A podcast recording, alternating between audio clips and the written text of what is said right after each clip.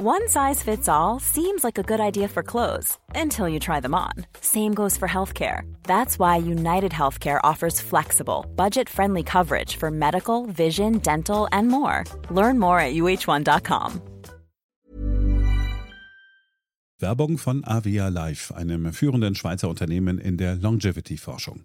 Avea bietet mit Nahrungsergänzungsmitteln effektive Lösungen für gesundes Altern und Verjüngung, damit sich Menschen so lange wie möglich gestärkt, lebendig und jugendlich fühlen.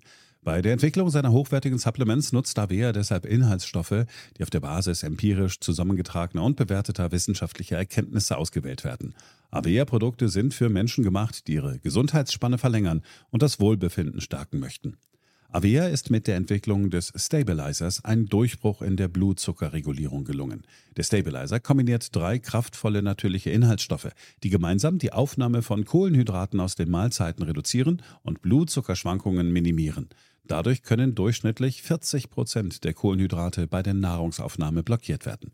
Hohe Blutzuckerwerte und Zuckerabstürze werden so vermieden. Der Stabilizer fördert eine reduzierte Fettspeicherung und unterstützt das Gewichtsmanagement. Er ist also ein guter Wegbegleiter für ein gesünderes Leben. Gerade bei festen kohlenhydratreichen Mahlzeiten wie Geschäftsessen, Geburtstagen oder anderen Feierlichkeiten, bei denen die Ernährung nicht immer optimal ist und zu viel Zucker konsumiert wird, ist der Stabilizer perfekt geeignet.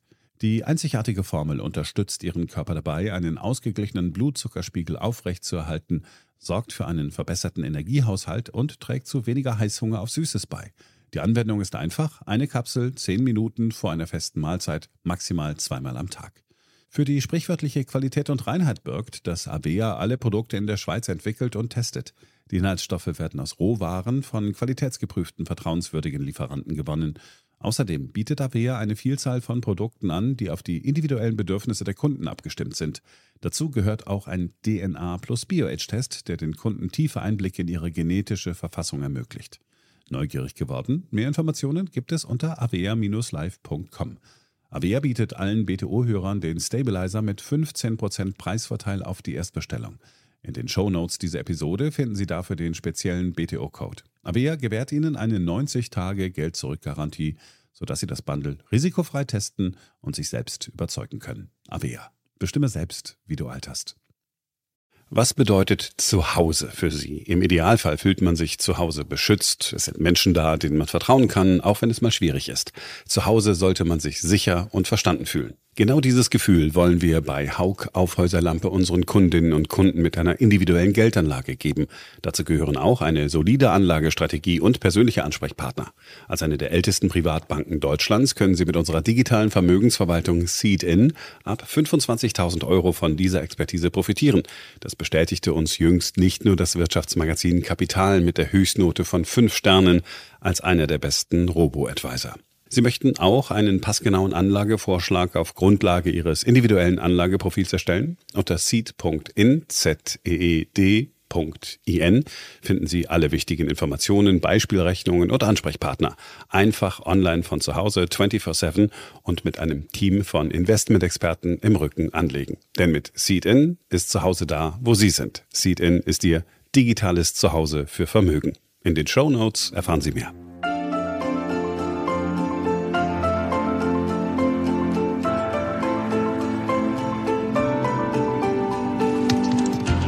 BTO Beyond the Obvious 2.0, der Ökonomie-Podcast mit Dr. Daniel Stelter. Featured bei Handelsblatt.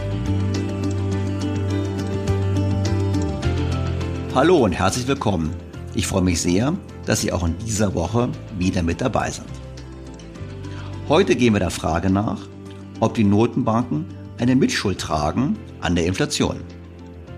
Nicht wenige Ökonomen behaupten, dass die Notenbanken nichts für Störungen der Lieferkette können, nicht zu hohe Energiepreise und schon erst recht nichts für den russischen Angriffskrieg in der Ukraine. Und diese Ökonomen waren dann konsequenterweise auch davor, dass eine deutliche Zinserhöhung zu einer Rezession führen würde und damit ein Fehler wäre. Doch stimmt das so? Einer der führenden Ökonomen, Ricardo Reis von der London School of Economics, vertritt hier einen gänzlich anderen Standpunkt.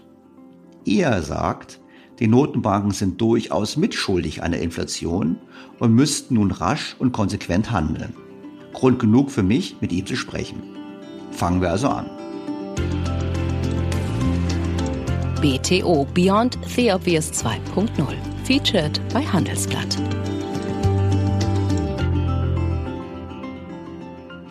Die Inflation. Nun, sie kam für viele Ökonomen überraschend. Kein geringerer als Marcel Fratscher, Präsident des Deutschen Instituts für Wirtschaftsforschung, hat im Oktober 2021 mit Blick auf die Inflation von, ich zitiere, Alarmismus gesprochen. Auf Twitter schrieb er damals unter anderem, die höhere Inflation im Jahr 2021 ist eine willkommene Normalisierung einer zu schwachen Preisentwicklung im Corona-Jahr 2020. Über beide Jahre gerechnet liegt die Inflation in Deutschland und in Europa durchschnittlich bei unter zwei Prozent. Die Inflation wird 2022 wohl wieder unter zwei Prozent, Definition von Preisstabilität, sinken und auch 2023 wohl fallen. Prognosen sind immer mit Unsicherheiten behaftet, aber eine zu schwache Inflation ist deutlich wahrscheinlicher als eine hohe Inflation. Eine anhaltend zu hohe Inflation wäre eher ein Luxusproblem, denn sie entsteht meist dann, wenn die Wirtschaft boomt und Investitionen und der private Konsum deutlich stärker sind, als was Unternehmen produzieren können. Wir sind in Deutschland und der EU meilenweit davon entfernt. Und weiter? Höhere Energiepreise sind willkommen und notwendig und auch das Resultat der Einführung des CO2-Preises. Weiter steigende Energiepreise für fossile Quellen sind daher wahrscheinlich und auch ein wichtiges und richtiges Instrument des Klimaschutzes. Wir können nicht Klimaschutz wollen und gleichzeitig höhere Preise für schädliche Energiequellen ablehnen. Eine gute Nachricht, erneuerbare Energien sind effizienter und günstiger und somit gut für Preisstabilität langfristig. Was dann zu dem Fazit von Professor Fratscher führte. Steigende Mieten und Energiepreise liegen nicht in der Verantwortung der EZB, sondern ausschließlich bei der Politik, die viel zu lange durch ihre Politik diese Situation gefördert hat. Die zurzeit erhöhte Inflation in Deutschland ist wahrscheinlich temporär und ist willkommen, da sie eine notwendige Normalisierung widerspiegelt. Anstelle der EZB die Schuld zu geben, sollte die Politik selbst Verantwortung übernehmen. Der Alarmismus zur Inflation ist ein sehr deutsches Phänomen, das Menschen verunsichert und die Glaubwürdigkeit der Zentralbanken schädigt. Professor Fratscher meinte also, dass wer die EZB in der Verantwortung sieht und für die gestiegene Inflation kritisiert, der würde die Glaubwürdigkeit der EZB schädigen. Also, nicht die EZB beschädigt durch die Inflation ihre eigene Glaubwürdigkeit, sondern die Kritiker gefährden die Glaubwürdigkeit durch ihre Kritik. Ähnlich äußerte sich Professor Fratscher damals übrigens auch im Deutschlandfunk. Da sieht Fratscher das Problem nicht bei der Inflation, sondern bei den Mieten. Energiepreise, ja, das ist sicherlich auch ein Thema, aber die Menschen geben eben sehr viel weniger für Energie aus als fürs Wohnen. Äh, nur wenn man übers Wohnen spricht, dann realisiert man auch, äh, da liegt jetzt die Schuld oder Verantwortung nicht bei einer Zentralbank oder der Europäischen Zentralbank, die kann ja keine Mieten senken, sondern da ist die Politik in der Verantwortung. Und das mhm. stört mich in der Diskussion. Man schimpft über die Inflation, aber wenn man genau hinschaut, sieht man, dass eigentlich die Politik verantwortlich für die großen Entwicklungen vor allem beim Wohnen ist. Und weiter? Also das ist sehr wahrscheinlich, dass wir auch in den kommenden Jahren steigende Energiepreise haben. Aber wie ich vorhin sagte, es gibt andere Dinge, die werden günstiger. Äh, und es findet also eine Verschiebung. Wir nehmen davon relative Preise, die verändern sich. Manche Dinge werden günstiger und teurer. Das ist jetzt erstmal nicht dramatisch. Äh, für die Menschen ist ja wichtig, am Ende, was habe ich am Ende des Monats in der Tasche, was ist, was habe ich übrig für Dinge ähm, fürs Reisen oder fürs Ausgehen oder für den Konsum, was mir wichtig ist. Und ähm, da erwarten wir nicht in den kommenden Jahren, dass die Preise besonders stark steigen werden. Und mhm. deshalb sehe ich diese Inflation im Augenblick eigentlich als eine willkommene Normalisierung, weil sie temporär eben jetzt wieder zu einer Korrektur der viel zu schwachen Preisentwicklung der vergangenen Jahre führt. Und ja. ähm, für die kommenden Jahre sehen wir eigentlich, ähm, dass ja, es punktuell Preissteigerungen gibt, wie bei Energie. Leider auch beim Wohnen. Ich befürchte, das wird das Kernthema sein.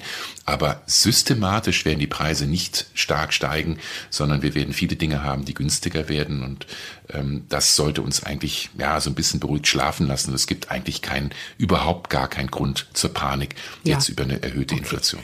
Es geht jetzt mir gar nicht darum, Herrn Fratsche für seine falschen Vorhersagen zu kritisieren. Er war keineswegs allein mit dieser Sicht. Auch Mitglieder des Sachverständigenrates und Vertreter der Europäischen Zentralbank äußerten sich ähnlich. Die deutsche EZB-Direktorin Isabel Schnabel befand die Inflation im Herbst 2021 als noch zu niedrig und gab in vielen Interviews Entwarnung. So hier im ZDF. Ja, Sie müssen ja sehen, dass sich jetzt diese Lieferengpässe allmählich wieder auflösen werden. Auch die Energiepreise werden nicht mit dem gleichen Tempo weiter steigen und die statistischen Sondereffekte werden so nach und nach eben aus der Berechnung herausfallen. Das heißt, die Inflationsentwicklung wird nicht mit demselben Tempo äh, weitergehen. Wir gehen davon aus, dass im November der Höhepunkt der Inflationsentwicklung erreicht ist und dass die Inflation im kommenden Jahr wieder allmählich zurückgehen wird, und zwar in Richtung unseres äh, Inflationsziels von zwei Prozent. Und tatsächlich gehen die meisten Prognosen sogar davon aus, dass die Inflation unter diese zwei Prozent fallen wird. Und insofern kann man eigentlich keine Hinweise darauf sehen, dass die Inflation außer Kontrolle gerät. Das Handelsblatt berichtete von einem Vortrag, den die EZB-Direktorin gehalten hat, so. EZB-Direktorin Isabel Schnabel beklagt einen neuen Schub von ihrer Meinung nach unsachlicher Kritik an der Geldpolitik, die sie selbst mitverantwortet. Bei einer Veranstaltung in Baden-Baden betonte sie laut Redetext, dass eine sachliche Einordnung der Gründe für die jüngsten Preisanstiege und eine Einschätzung der zukünftigen Risiken nicht zuletzt deshalb wichtig seien, weil gerade in Deutschland aktuell wieder viele Experten und Medien die Ängste der Menschen bedienen, ohne die Ursachen der Preisentwicklung zu erklären. Anhand eines Schaubilds mit Beispielen aus der deutschen Presselandschaft fuhr sie fort. Da wird von Weimarer Verhältnissen gesprochen. Es werden Parallelen zu den 1970er Jahren gezogen, in denen die Inflation in Deutschland auf knapp 8 Prozent stieg. Und es wird vor dem Mega-GAU gewarnt, vor dem Fahren ohne Bremse, wenn die Zinsen weiterhin niedrig bleiben. Zugleich rechnete sie aber vor, dass die Inflation momentan weiterhin eher zu niedrig als zu hoch ist. Als die Inflation dann doch kam, wechselte der Blickwinkel. Der bereits zitierte Professor Marcel Fratscher schrieb dann im Handelsblatt einen Gastbeitrag. Es gibt gute Gründe dafür, dass wir in den kommenden fünf bis zehn Jahren nicht wieder auf ein Inflationsniveau um die zwei Prozent zurückkehren werden. Ausschlaggebend dafür sind drei sich abzeichnende Megatrends, die durch den Krieg, Corona und gestörte Lieferketten nur weiter verstärkt werden. Ein erster Megatrend ist der Wandel der Globalisierung. Pandemie und Krieg zeigen überdeutlich die Unzulänglichkeit von Just-in-Time-Prozessen und Lieferketten, die sich an möglichst niedrigen Kosten bei möglichst hoher Effizienz orientieren und in Krisenzeiten kläglich scheitern. Die ökologische Transformation dürfte als zweiter Megatrend zu einer anhaltend hohen Inflation in Europa beitragen, denn sie zwingt Unternehmen zu massiven Investitionen, um nicht mehr auf fossiler Energiebasis produzieren zu müssen. Diese strukturell höhere Inflation dürfte durch einen dritten Megatrend weiter befeuert werden, den Rohstoff-Superzyklus. Schon jetzt führt beispielsweise der Umstieg auf Elektromobilität zu einem starken Preisanstieg von Rohstoffen, bei denen die Produktion nicht mit der Nachfrage Schritt halten kann. Nicht wenige Experten sehen zwei weitere Megatrends, die demografische Alterung im Westen und in China sowie die weltweit steigende Staatsverschuldung als zusätzliche Inflationstreiber. Ich finde es müßig darauf hinzuweisen, dass diese Megatrends, die nun nach der Auffassung von Professor Fratscher zu mehr Inflation führen sollten, bereits im Jahr 2021 vorlagen. Da als noch ganz anders argumentiert wurde. Übrigens, hier im Podcast waren die von Marcel Fratscher zitierten Charles Goodhart und Manoj Pradhan bereits im Februar 2021 zu Gast. Das war Folge 63, die lohnt es sich wirklich nochmal anzuhören. Fratscher kam nun zu folgendem Fazit. Zusammengenommen laufen diese Megatrends auch im Euroraum auf strukturell erhöhte Inflationsraten hinaus. Wir sollten uns deshalb zumindest für die nächsten fünf bis zehn Jahre von einem Inflationsziel um die zwei Prozent verabschieden und uns besser auf Raten von drei bis vier Prozent einstellen. Um dann wenig später im ZDF festzustellen. Eine Drosselung von Gaslieferungen dürften die Preise nochmals stark erhöhen, nicht nur für Gas, sondern für alle Energiequellen. Und das heißt, ähm, wir könnten Inflationszahlen nicht nur bei Energie, sondern auch bei anderen Dingen äh, sehen, die in Richtung 10 Prozent gehen.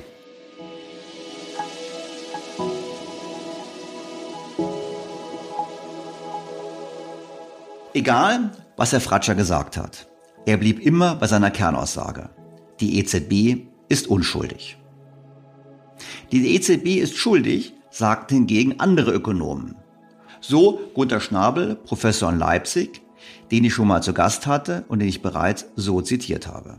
Die Energie- und Rohstoffpreise sind schon vor dem Krieg gestiegen, da sie aus fünf Gründen sensibel auf anhaltend niedrige Zinsen und die immer stärkere Ausweitung der Zentralbankbilanzen reagieren.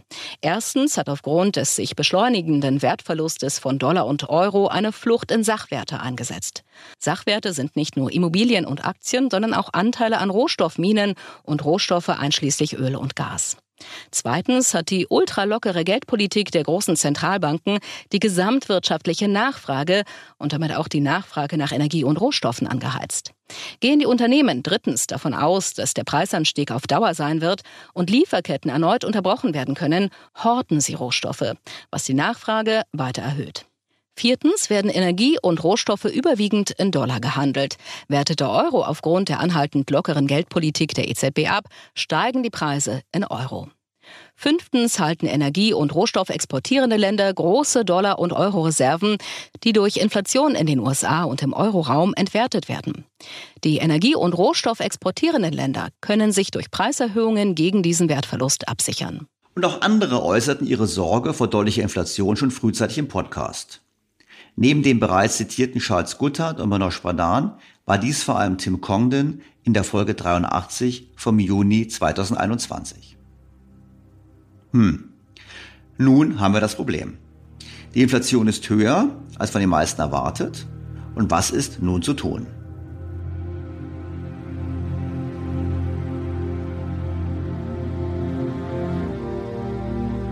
Die Mehrheit der Ökonomen stellt fest, dass eine Zinserhöhung bei gestörten Lieferketten und gestiegenen Energiepreisen nichts bringen würde.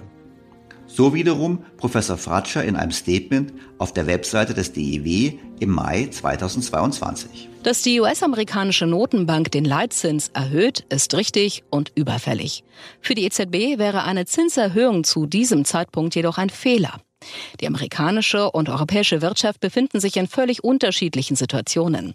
Auch dank einer stark expansiven Finanzpolitik haben sich die USA deutlich schneller als Deutschland und Europa von der Pandemie erholt. Zudem trifft der Krieg gegen die Ukraine die europäische Wirtschaft um ein Vielfaches stärker als die amerikanische. Mit jeder Woche, die der Krieg andauert, wächst der wirtschaftliche Schaden für Europa. Ein Lieferstopp oder ein Embargo werden immer wahrscheinlicher. Solche Beschränkungen würden die europäische Wirtschaft in den kommenden beiden Jahren in eine Rezession treiben. In dieser Situation dürfte die EZB gezwungen sein, ihren Kurs der expansiven Geldpolitik nicht nur fortzusetzen, sondern nochmals zu verstärken. Als dann die Minizinserhöhung kam, hat der Fratscher erklärt, dass diese eigentlich nichts bringt. Wir haben im Augenblick eine importierte Inflation, die durch den Krieg in der Ukraine, die Corona-Pandemie weltweit verursacht wird. Und eine Zentralbank kann ja einen Krieg nicht stoppen. Das heißt, die Zentralbank muss die Zinsen erhöhen, um ein klares Signal zu senden, ähm, Inflationserwartungen zu verankern. Aber an der Inflation, die wir im Augenblick erleben, kann sie erstmal ja nichts ändern. Dass die Zinserhöhung nichts bringt, dürfte klar sein. Denn der Zins ist noch weit vom neutralen Niveau entfernt. Das sagt zumindest Professor Ricardo Reis von der London School of Economics and Political Science. In mehreren Foren hat Reis Vorträge über die Ursache der Inflation gehalten. So unter anderem bei der ECB Watchers Conference und bei der Bank für internationalen Zahlungsausgleich. Seine Schlussfolgerungen publizierte er in einem Paper mit dem Titel The Burst of High Inflation in 2021-2022 How and Why did we get here? Zu Deutsch, der Ausbruch der hohen Inflation in den Jahren 2021-22, wie und warum kam es dazu? Daran schreibt er unter anderem Folgendes. Er beginnt mit einer Erklärung, was erfolgreiche Notenbanken auszeichnet. Der Erfolg basiert auf drei Säulen. Die erste besteht darin, den Zentralbanken die Unabhängigkeit vom Finanzministerium zu gewähren, sodass die Verwaltung der Staatsverschuldung und die Unterstützung beim Ausgleich der öffentlichen Finanzen nicht mehr Aufgabe der Geldpolitik sind und Inflationssorgen nicht mehr außer Kraft setzen. Die zweite Säule ist das erforderliche Gleichgewicht zur ersten. Damit eine öffentliche Institution die Befugnisse hat, die wir den Zentralbanken übertragen, muss ihr Mandat eng, ihre Maßnahmen transparent und ihre Leistung messbar und routinemäßig gemessen werden. Die Öffentlichkeit hat den Zentralbanken ein Inflationsziel vorgegeben, das all diese Kriterien erfüllt. Die dritte Säule ist das Primat der Zinssätze als wichtigstes Instrument der Geldpolitik, die auf transparente und vorhersehbare Weise festgelegt werden. Die Zentralbanken haben damit ein Ziel, die Inflation zu begrenzen. Und hier beginnen aus seiner Sicht die Probleme. Die Zentralbanken haben ihre Aufgabe nicht richtig wahrgenommen. Wenn die Zentralbank zulässt, dass die Inflation kurzfristig erheblich vom Ziel abweicht, ist dies eine freiwillige Abwägung gegenüber anderen Zielen. Empirisch haben in den letzten zwei Jahrzehnten Dutzende von Ländern auf der ganzen Welt dieses institutionelle Regime unter allen möglichen Umständen und mit allen Arten von Schocks übernommen. Fast alle und fast immer konnten sie eine niedrige und stabile durchschnittliche Inflation liefern. Diesmal gelang es der Fed und der EZB jedoch nicht. Die erste der Ursachen für das Scheitern dieses Mal war, dass die ungewöhnlichen und großen Schocks von 2020 bis 2022 fast immer auf eine Weise diagnostiziert wurden, die eine extrem lockere Geldpolitik rechtfertigte. Infolgedessen wurde es als optimal und wünschenswert angesehen, die Inflation absichtlich über ihr Ziel hinausschießen zu lassen. Das heißt, bis sie zu hoch war, um sie zu rechtfertigen. Es gab also eine Neigung, Inflation immer als vorübergehend anzusehen. Eine Haltung, die wir auch an den eingangs zitierten Aussagen der deutschen Ökonomen feststellen konnten. Die zweite Ursache ist für Ricardo Reis ebenso wichtig. Der zweite Grund war der feste Glaube, dass die Inflationserwartungen so verankert bleiben würden, wie sie es seit zwei Jahrzehnten waren. Diese Überzeugung führte dazu, dass man sich auf Umfragen unter Fachleuten und auf die mittlere Inflationserwartung aus Haushaltsumfragen stützte.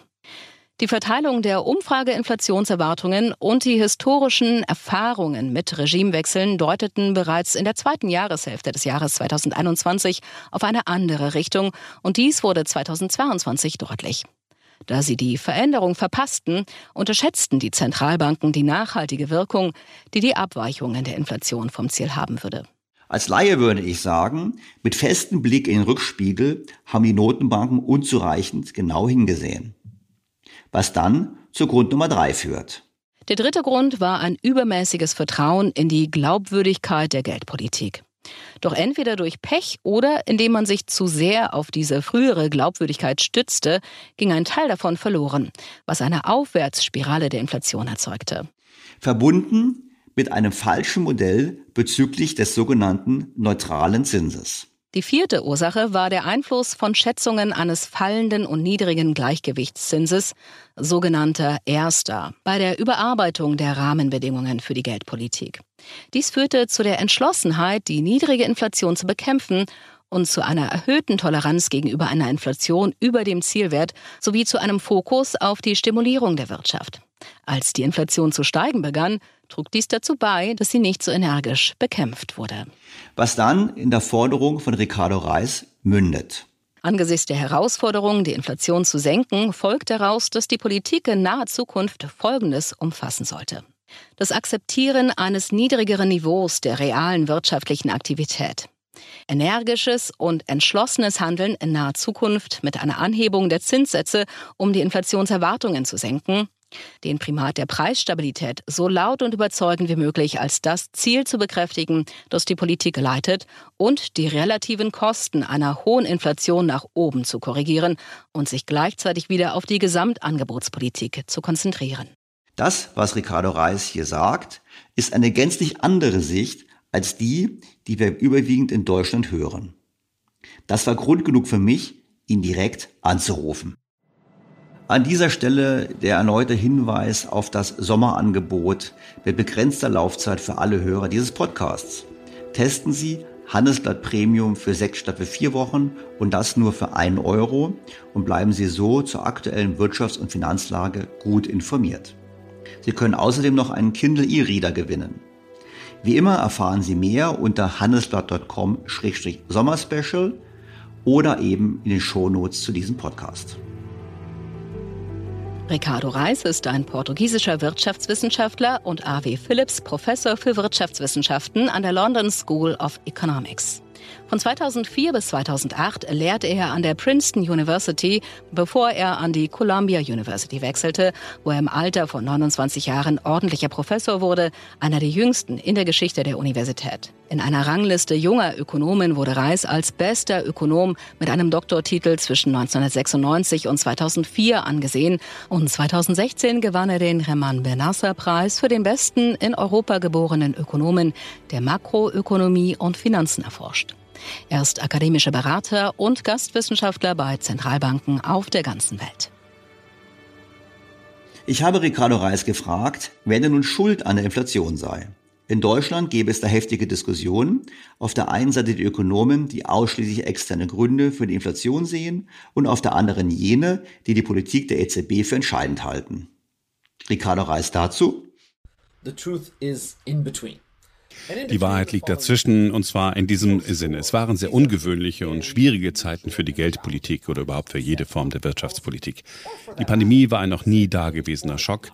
Die Art und Weise, wie es im Jahr 2021 zu Versorgungsunterbrechungen kam, war ein weiterer, wenn auch nicht beispielloser, so doch zumindest schwer zu ertragender Schock. Und 2022 war Putins Einmarsch in der Ukraine sicherlich etwas, was man den Ökonomen und Zentralbanker nicht vorwerfen kann, dass sie es nicht vorhergesehen haben oder prognostiziert haben. Und das natürlich mit all seinen Auswirkungen auf den Energiemarkt. Es war also mit Sicherheit eine sehr schwierige Zeit für die Zentralbanken und Wirtschaftspolitiker. Und all diese Schocks haben zum Teil zu der steigenden Inflation beigetragen, sodass es meiner Meinung nach übermenschliche Kraft und Weitsicht erfordert hätte. Aber ich würde sogar noch weitergehen und sagen, dass es unmöglich gewesen wäre, diese Zeit mit einer Inflation von deutlich unter zwei Prozent zu überstehen, wie wir sie in den letzten 10 oder 15 Jahren erlebt haben. Dennoch trifft die Notenbanken eindeutig eine Mitschuld. At the same time, though, Daniel, it is important to also note that Gleichzeitig ist es aber auch wichtig, Daniel, darauf hinzuweisen, dass letztlich die Zentralbanken für die Inflation verantwortlich sind. Das ist die institutionelle Vereinbarung, auf die wir uns in Maastricht in Europa geeinigt haben.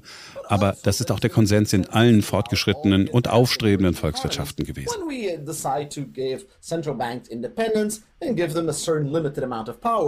Under the belief, which I think is a correct belief, that with that power they can achieve their inflation target.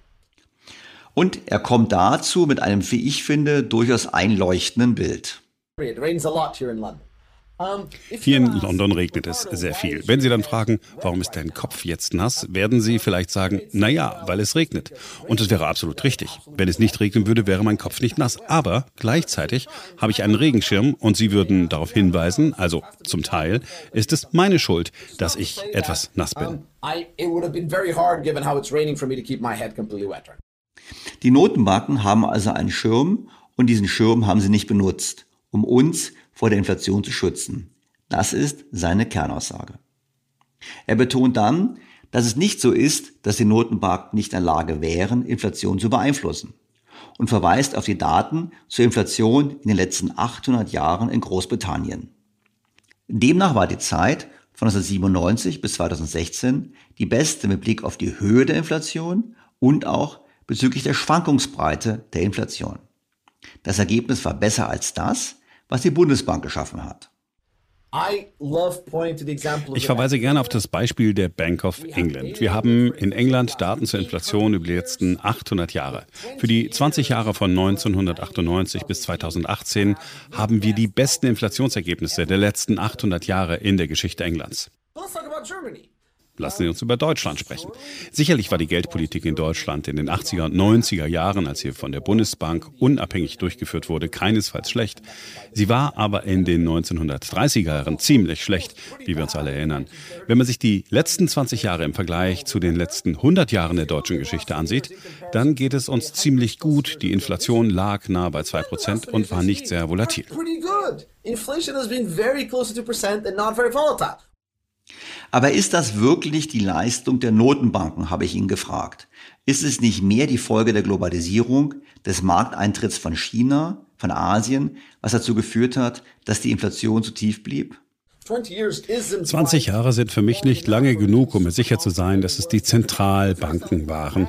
Ich kann die Ansicht nicht zurückweisen, dass sie einfach nur Glück hatten und das Ganze letztendlich nicht nachhaltig war. Diese Sichtweise kann ich nicht ablehnen. Sie können aber auch meine Ansicht nicht ablehnen, die lautet nein. Letzten Endes gibt es immer Schocks und die Tatsache, dass wir in den letzten 20 Jahren so gut abgeschnitten haben, liegt wahrscheinlich daran, dass wir einige Dinge richtig gemacht haben. Ricardo Reis verwies auch darauf, dass in der Vergangenheit ähnliche Schocks im Gegenteil nicht zu Deflation, sondern zu mehr Inflation geführt hätten. Wenn in der jüngsten Vergangenheit ein negativer Schock für den Handel und die Wettbewerbsfähigkeit eingetreten ist, wie es mit China der Fall war, so ist es in der Regel nicht mit einer niedrigeren Inflation verbunden. Ein solcher Schock ist oft verbunden mit wilden Wechselkursschwankungen und mangelnder Glaubwürdigkeit der Zentralbanken, wenn es darum geht, die Geldpolitik auf Kurs zu halten, mit Schwankungen bei der Arbeitslosigkeit, die schließlich zu einer Fiskalpolitik führen, die außer Kontrolle gerät und tatsächlich eine Inflation auslöst.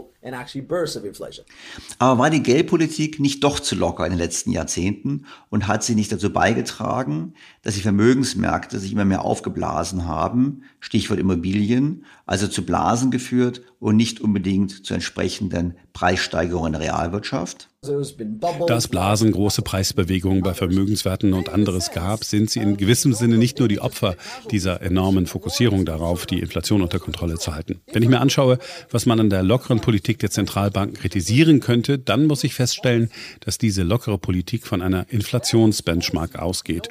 Und mir ist klar, dass ich hier ein Inflationsfanatiker bin, aber das ist es, was das Mandat besagt. Die Inflation war unter zwei Prozent und sollte über zwei Prozent liegen. Um eine Inflation zu erzeugen, erzeugen, die zu diesem Ziel führt, waren wir vielleicht zu locker, wenn es um Finanzstabilität, Vermögenspreisblasen und anderes geht, weil wir uns so sehr darauf konzentriert haben. Ich möchte also nicht sagen, dass dies die besten Jahre im Zentralbankwesen waren, denn wir sind uns sicherlich einig, dass die Inflation nicht die einzige Sorge sein sollte. Aber sind dies die besten Jahre in Bezug auf die Inflationskontrolle? Ich denke, dass dies der Fall ist. Und das ist auch ein Verdienst der Zentralbanken. Ricardo Reis sieht also durchaus, dass die einseitige Fokussierung auf eine geringfügige Unterschreitung des Inflationsziels zu einer übermäßigen lockeren Geldpolitik geführt hat. Dennoch waren es im Blick auf die Inflation gute Jahre und die Notenbanken haben sich seiner Meinung nach dafür Lob verdient. Doch was bedeutet das nun für die aktuelle Inflation? Ich habe ja gesagt, es gibt nicht wenig Ökonomen in Deutschland, die sagen, dass die Inflation eben nicht die Folge der EZB-Politik ist. Reis stellt fest, dass seiner Meinung nach die Notenbanken falsch reagiert haben auf die Schocks, die Schocks von Corona und die Schocks des Energiepreisanstiegs und auch das Thema des Krieges. Ja, meint er, es war richtig bei Corona zunächst großzügig zu sein, man hätte aber, sobald klar wurde, dass es eben keine große Krise ist und die Wirtschaft sich stark erholt, aus der Politik des billigen Geldes aussteigen müssen. Central banks very much focused by the experience of the previous six, seven years in what was sometimes known as the forward guidance policy. Die Zentralbanken haben sich sehr stark auf die Erfahrungen der vorangegangenen sechs bis sieben Jahre konzentriert, in denen man viel von Forward Guidance gesprochen hat. Sie gingen sogar noch weiter und sagten, wir verpflichten uns, die Zinssätze bis 2020 nicht anzurühren, vielleicht sogar bis 2023. Das war im Jahr 2020 verständlich, als die Pandemie grassierte und wir alle in Sorge waren. Im Dezember 2020 hatten sich die Unternehmen von diesem Schock fast erholt. Im Jahr 2021 1990 wuchsen unsere Volkswirtschaften sehr schnell.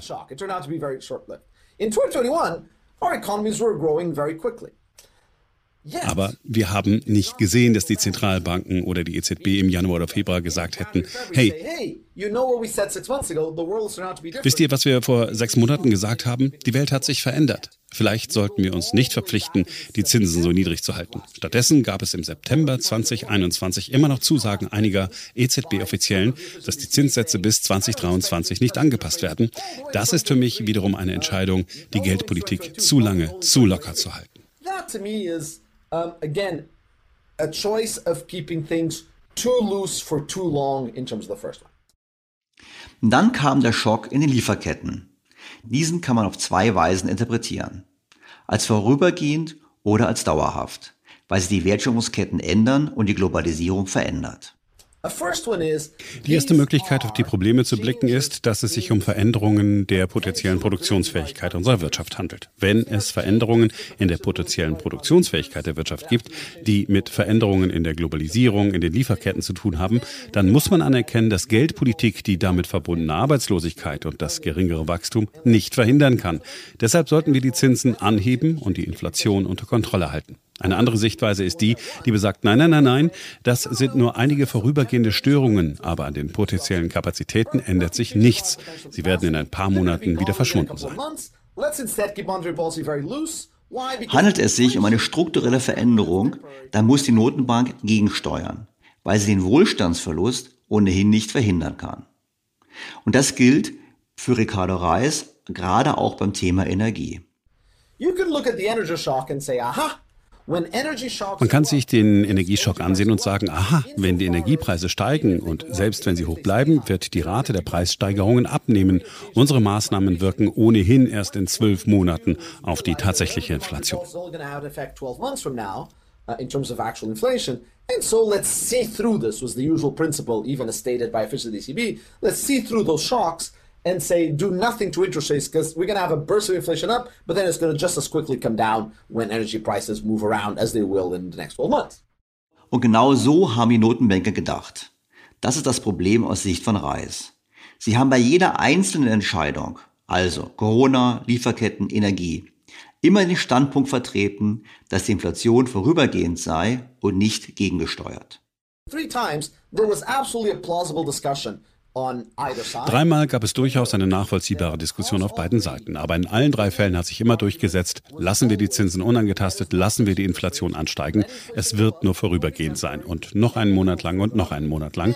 Und dann sind wir im Juni, bis wir feststellen, dass etwas passiert ist. Wenn man sich also die Abfolge der 18 Monate ansieht, dann kann man schon sagen, dahinter steckt hier vielleicht eine systematische Voreingenommenheit oder Fehler, den man in Bezug auf die Instrumente für die Inflation gemacht hat. Und ich denke, jetzt im August können wir bereits zurückblicken und sagen, selbst wenn all diese Argumente für sich genommen richtig oder vertretbar gewesen wären, so zeigen sie doch alle zusammen eine gewisse Tendenz, immer zu spät zu kommen.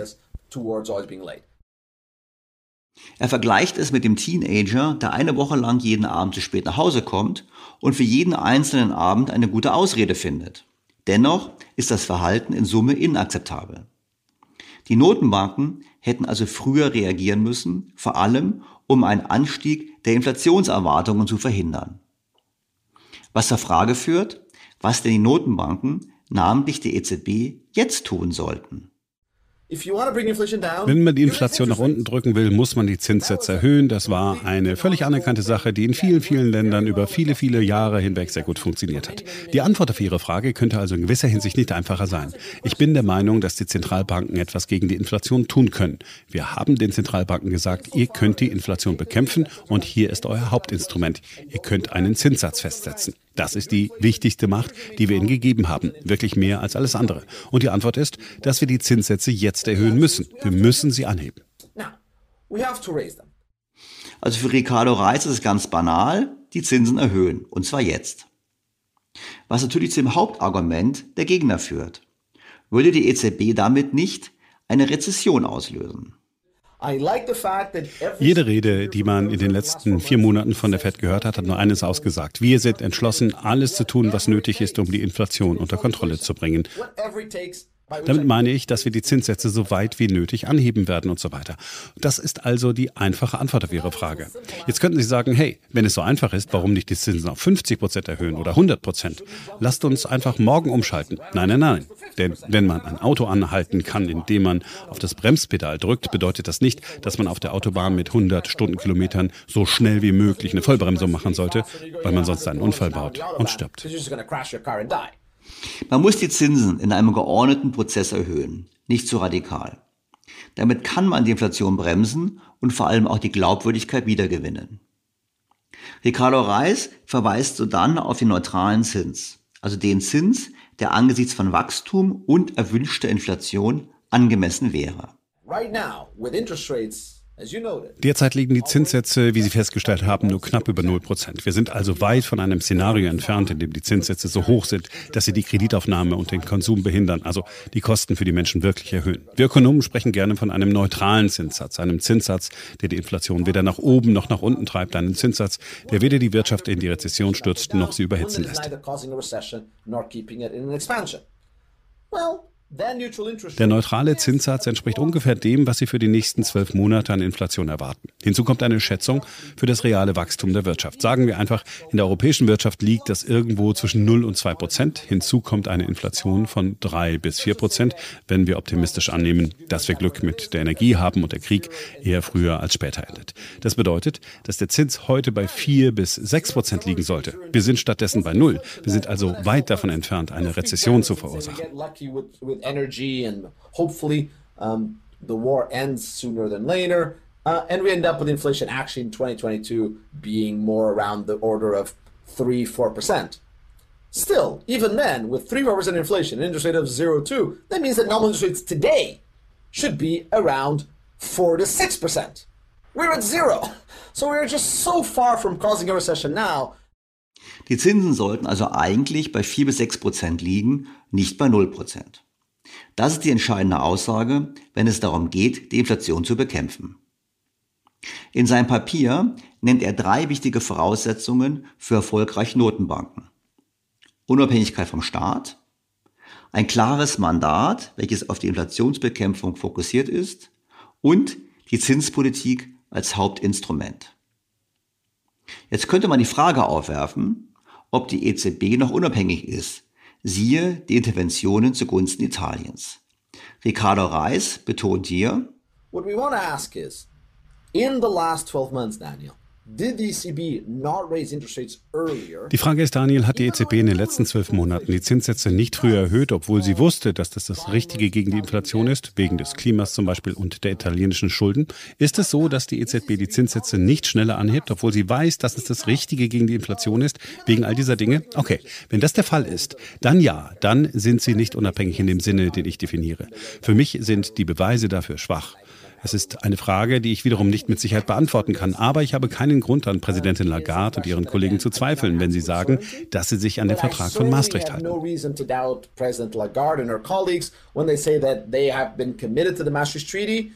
Also er sagt, es ist denkbar, dass die EZB nicht, nicht mehr unabhängig ist, aber er hält es für unwahrscheinlich. Er glaubt, dass die EZB sich weiterhin an ihr Mandat hält. Was mich dann zur Frage geführt hat, was dann wäre, wenn er sich irrt.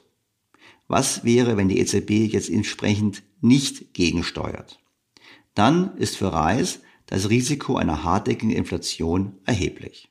If instead the answer is to my questions is wenn die Antwort stattdessen lautet, nein, nein, nein, wir haben es nur getan, weil wir uns Sorgen um die italienischen Schulden oder dies oder jenes gemacht haben, dann wäre das in der Tat ein ernsthaftes Problem. Wenn es ein Fehler war, dann kann man ihn korrigieren. Wenn die EZB die Zinsen in den nächsten Monaten in der richtigen Höhe anhebt, könnte die Inflation leicht sinken und bis 2024 zwei Prozent erreichen.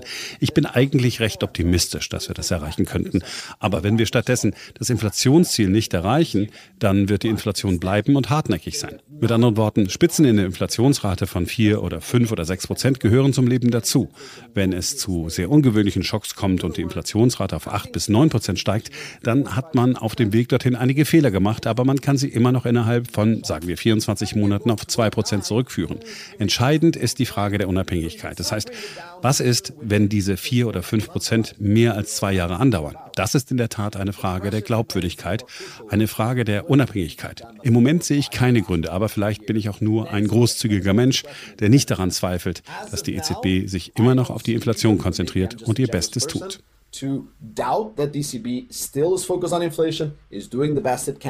Was mich zur Frage geführt hat, ob denn Japan und die Schweiz als Beweise dafür dienen können, dass es eben an Notenbanken lag, dass die Inflation dort so tief war und bei uns so hoch.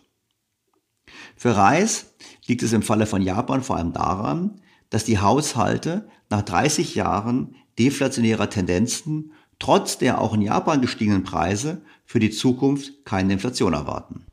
Now, when it comes to Japan, you have to note that in Japan Was Japan betrifft, so müssen Sie beachten, dass wir in Japan mehr als 20 Jahre lang eine Inflation von null oder darunter hatten. Wir haben also einen sehr langen Zeitraum, in dem die Inflation weit unter dem Zielwert lag. Die EZB und die Fed haben, wie ich vorhin schon gesagt habe, die Inflationserwartungen aus den Augen verloren. Die Energiepreise haben die Erwartungen in die Höhe getrieben und die deutschen und spanischen Haushalte rechnen nach Umfragen mit einer schockierenden, anhaltenden Inflation.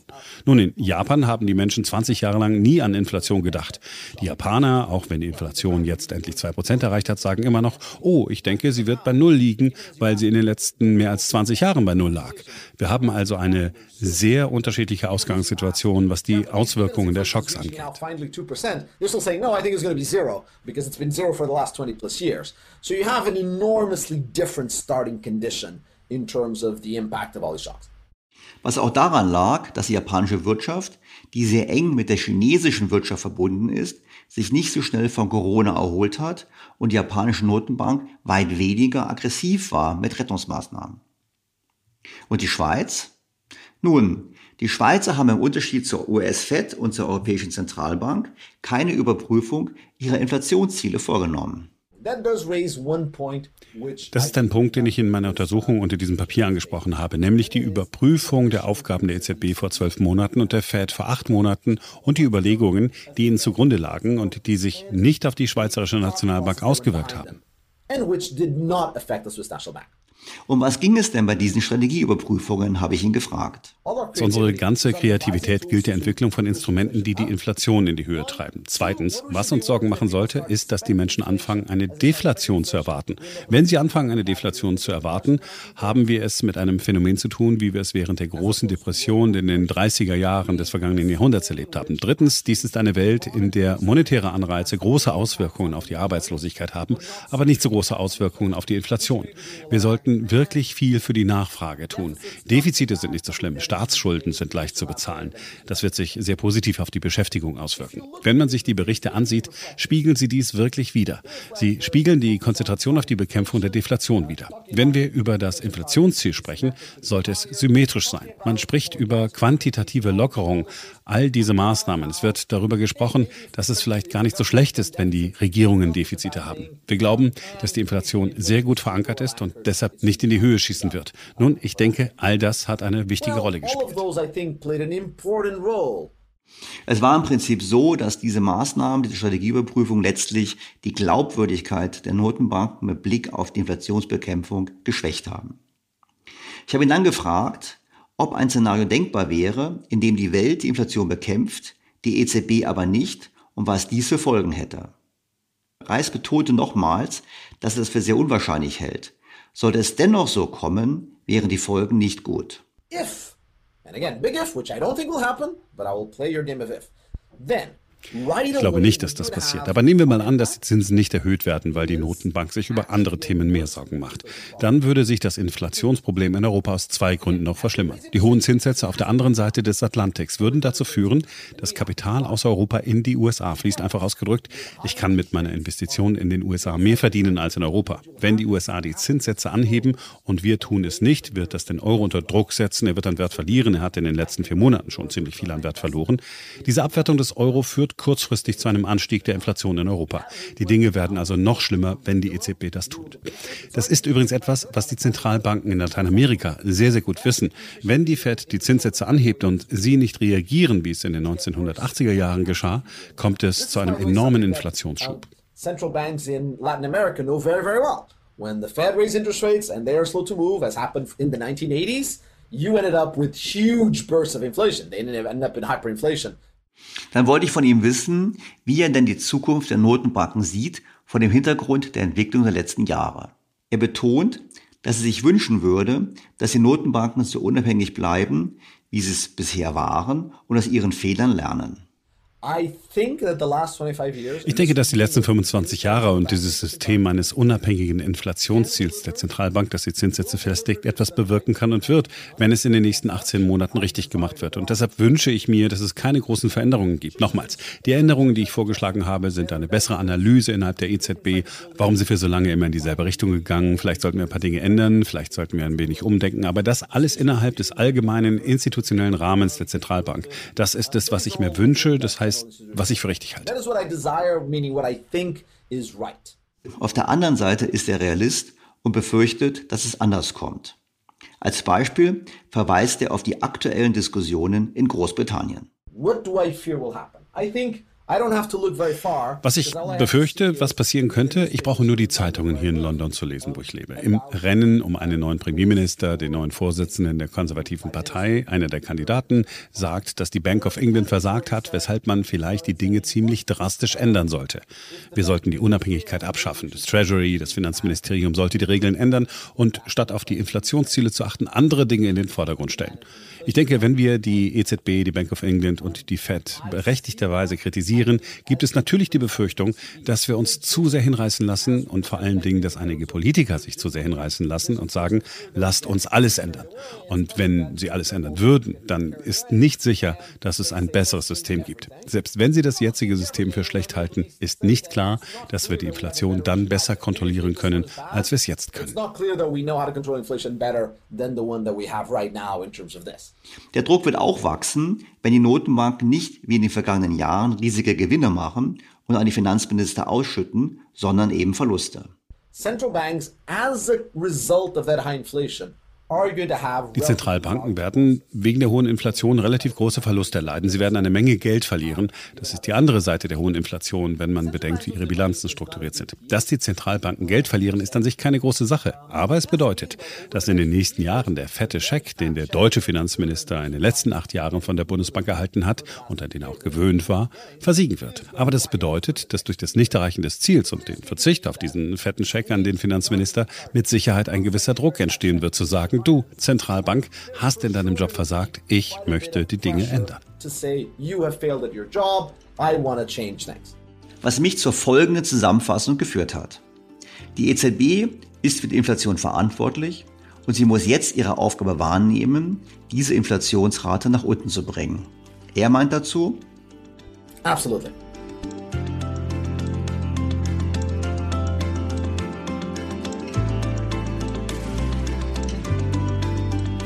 Bleibt mir an dieser Stelle, Ihnen fürs Zuhören zu danken. Ich hoffe, Sie freuen sich, dass der Podcast etwas kürzer geworden ist als vergangene Ausgaben.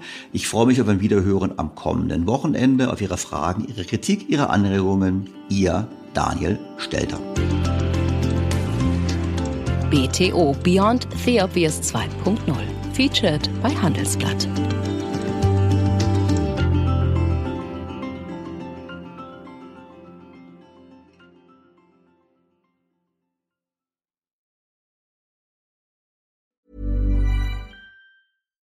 Deserves the best, and there's no better place to shop for Mother's Day than Whole Foods Market. They're your destination for unbeatable savings, from premium gifts to show-stopping flowers and irresistible desserts. Start by saving 33% with Prime on all body care and candles. Then get a 15-stem bunch of tulips for just $9.99 each with Prime. Round out Mom's menu with festive rosé, irresistible berry chantilly cake, and more special treats. Come celebrate Mother's Day at Whole Foods Market. Hey, it's Danny Pellegrino from Everything Iconic. Ready to upgrade your style game without blowing your budget? Check out Quince. They've got all the good stuff shirts and polos, activewear, and fine leather goods, all at 50 to 80% less than other high end brands. And the best part? They're all about safe, ethical, and responsible manufacturing. Get that luxury vibe without the luxury price tag. Hit up quince.com slash upgrade for free shipping and 365 day returns on your next order. That's quince.com slash upgrade. Was ist noch besser als ein guter Plan? Die Möglichkeit, ihn zu ändern. Mit integrierter KI bietet Workday kontinuierliche Innovationen, die Ihnen helfen, agil zu bleiben, egal was passiert. Workday, the finance and HR system for a changing world.